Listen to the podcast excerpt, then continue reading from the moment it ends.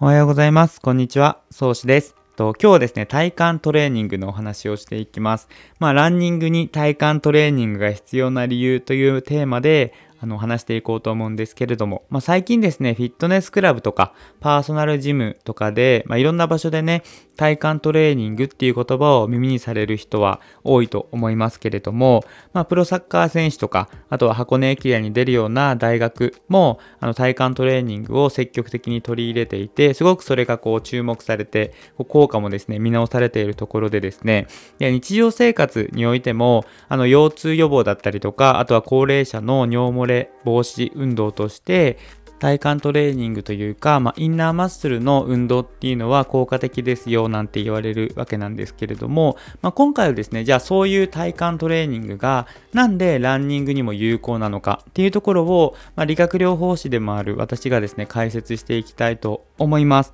でまず1つ目大きなテーマとして腕振りや足の振り出しの土台となる体幹っていうテーマなんですけれどもまずですね体幹っていうのは、まあ、体の四肢ですね。手足。を効率的に動かすための土台となります。えっと、走る動作、総動作っていうのは、上半身と下半身のねじりで前に推進力を得ることができます。まあ、皆さんも走っているとわかると思うんですけれども、まあ、腕を振って走りますよね。で、腕を振って、あの肘を後ろに引いたそのねじりでしっかりと下半身もこう前に出ていくっていう風に例えるなら、まあ、運動会とかで、あの、更新とかよくやっていたじゃないですか。で、それで、まあ、手と足一緒に動かす、あの、ようになってしまったりして、そうなると、すごくこう、歩きづらかったりしますよね。まあ、なので、体っていうのは、まあ、手と足っていうのは逆に動きながらあの上半身と下半身をしっかりとねじって前に推進力を得て走るんですけれども、まあ、このねじりの動作が非常に大切でここの土台となってくるのが、まあ、体幹です。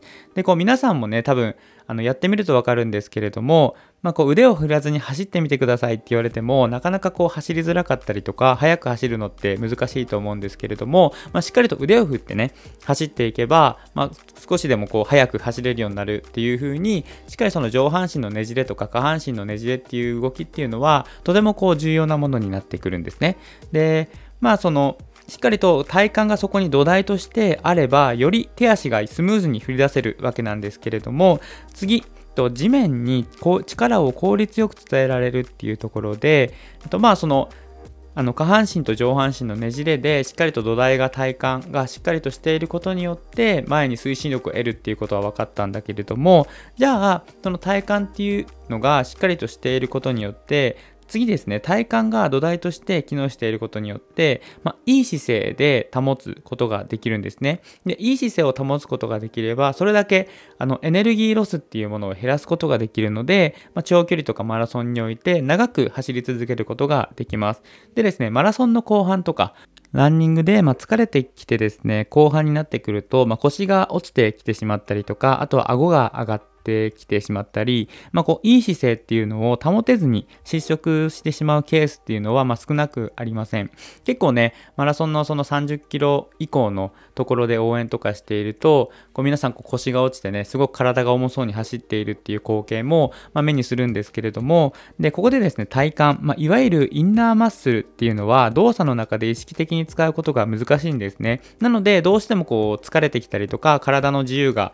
効かなくなってくると、まあ、下半身とかね、あの、大きな筋肉で代償してしまって、余計にこう足が重く感じたりとか、すごく腕振りが辛いものに感じたりしてくるんですけれども、で、こうなってくると、やっぱり逆にですね、非効率なランニングフォームに陥ってしまって、すごくこう走っていても足がこう上がらなくなってきたりとか、すごく筋肉痛でもう前に進めないみたいな状況に陥ってしまうので、やっぱりその点でもですね、体幹、あとインナーマッスルっていうのは非常に大切になってきます。で、そのインナーマッスが働いていい姿勢をキープしていることができれば常にですね地面への力を効率よく伝達することができます、まあ、いわゆる姿勢がいい状態であれば重心線がまこう頭からこうつま先までしっかりとまっすぐ降りていますので余計なこう力を使わずにですね足を蹴り出すことによって地面をこう余計に押すことができるんですね効率よくそうするとやっぱりその連続で走っていくわけなのでロスが減らすことができて、まあ、こう長く速く走れるわけです。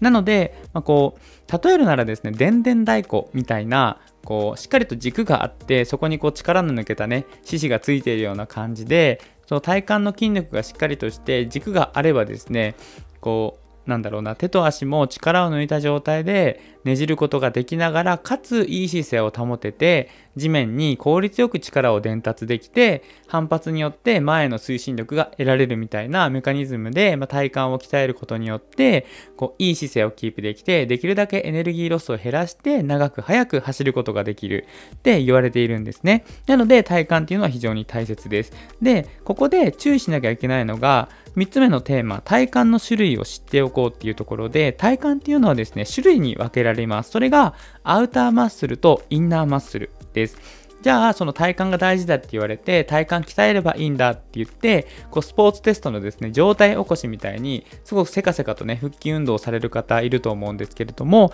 これはですね、アウターマッスルを鍛えるトレーニングになります。もちろん、アウターマッスルも大切なんですけれども、まあ、長距離走、マラソンとかにおいてはですね、やっぱりインナーマッスルの方が大切になってきます。やっぱり、いい姿勢をキープするためには、インナーマッスルがしっかりと働いた状態を作り出すことが大切なので、まあ、ターマッスルっていうよりかは、インナーマッスルのトレーニングが長距離走とかにおいては大切になっていきます。まあね、短距離走っていうのは、こう力をたくさんこう使ってでも、たくさん、あ、ごめんなさい、早く前に進まなきゃいけないじゃないですか。で、短い距離をいかに速く走れるかがポイントなんですけれども、マラソンとか長距離走っていうのは、やはりこう長い距離を走っていくわけなので、こうできるだけま早く走ることも大切なんですけれども、まあ、初心者とかね、こう今マラソン始めたての方っていうのは、どっちかというとできるだけエネルギーロスを減らして、こう長く走ってられるような、その体づくりっていうのが大切になってくるので、そのためにもやっぱりこのインナーマッスルのトレーニングが必要になってきます。で、インナーマッスルっていうのは、まあ、先ほども言った通り、自分の意識の中で使えるわけではないので、こう日々トレーニングをしながら、無意識な状態で使えるような環境とか体づくりをつく、あの、行っていくことが大切になっていきます。で、インナーマッスルを鍛えるためにはですね、アウターマッスルをトレーニングするようなトレーニングもあのインナーマッスルを鍛えることはできるんですけれども、それとは別にしっかりとインナーマッスルに特化したトレーニングっていうのが必要になってきます。で、有名なところで言うと、プランクとか腹式呼吸っていうのがその、まあ、一つになってくるんですけれども、そういうですね、こう、深部の筋肉を鍛えるような、こう見た目地味なんだけど、すごくきついみたいなトレーニングっていうのが欠かせなくなってきますので、すごくそういうこうトレーニングとかを組み入れていくことで、まあ、ランニング動作のあの必要な体幹トレーニングっていうのがこう実現できます。で、もっとですね、言うとですね、あの体幹トレーニングって言ってじゃあプランクすればいいんだって思ってプランクするんですけれどもプランクもちろんいいんですけれどももっとランニングで大切な体幹トレーニングの方法としてはやっぱりその動作の再現っていうのが大切なんですよね。えっと、要はですね走る動作の中で体幹を鍛えれるかどうかっていうところでこれはですねちょっと口では説明しづらいんですけれども、まあ、本とかを読んでいただけるとわかるんですけれども例えば僕がですね高校の時やっていたのは日体大の体幹トレーニング BC CT っていうやつをやっていたんですけど、その本見ていただけるとわかるんですが、こう、まあ、ただ単にプランクやるだけじゃなくて、走っている動作の中で、例えば立って片足立ちでとか、まあ、走る動作の途中ですよね、片足立ちって。その動作の中で体幹トレーニングをしたりとか、要はその動作の再現っていうのが非常に大切なのが、このランニングにおける体幹トレーニングなので、まあ、こう、書籍とかね、出ているので、あの書店とかで見ていただけるとわかるんですけれども、そういうふうにしっかりと動作の中で体幹トレーニングを行っていくっていうのが、より効率的で効果的な体幹トレーニングをする上でのポイントになりますので、それもですね、頭に入れておいていただけるといいんじゃないかなと思います。まあ、最近本当にあの箱根駅伝に出るような大学さんとか、あとは実業団とか、あとはもう本当にサッカー選手とか、いろんなそのランニング以外での競技の中でも体幹トレーニングっていうのは取り入れてあの取り入れられているので、ぜひですね、こう書店とか行って体幹トレーニングの本とか覗いてみるのもいいんじゃないかなと思います。で、今回の記事ですね、ノートにまとめていますので、ぜひですね、そちらもテキストでもしあの見たいっていう方は、概要欄のノートのページから、今回のその体幹トレーニングのところのページをチェックしていただけると、よりこう、いいインプットができるんじゃないかなと思いますので、ぜひそちらもチェックしてみてください。ということで、今日はこれで終わりにしていきたいと思います。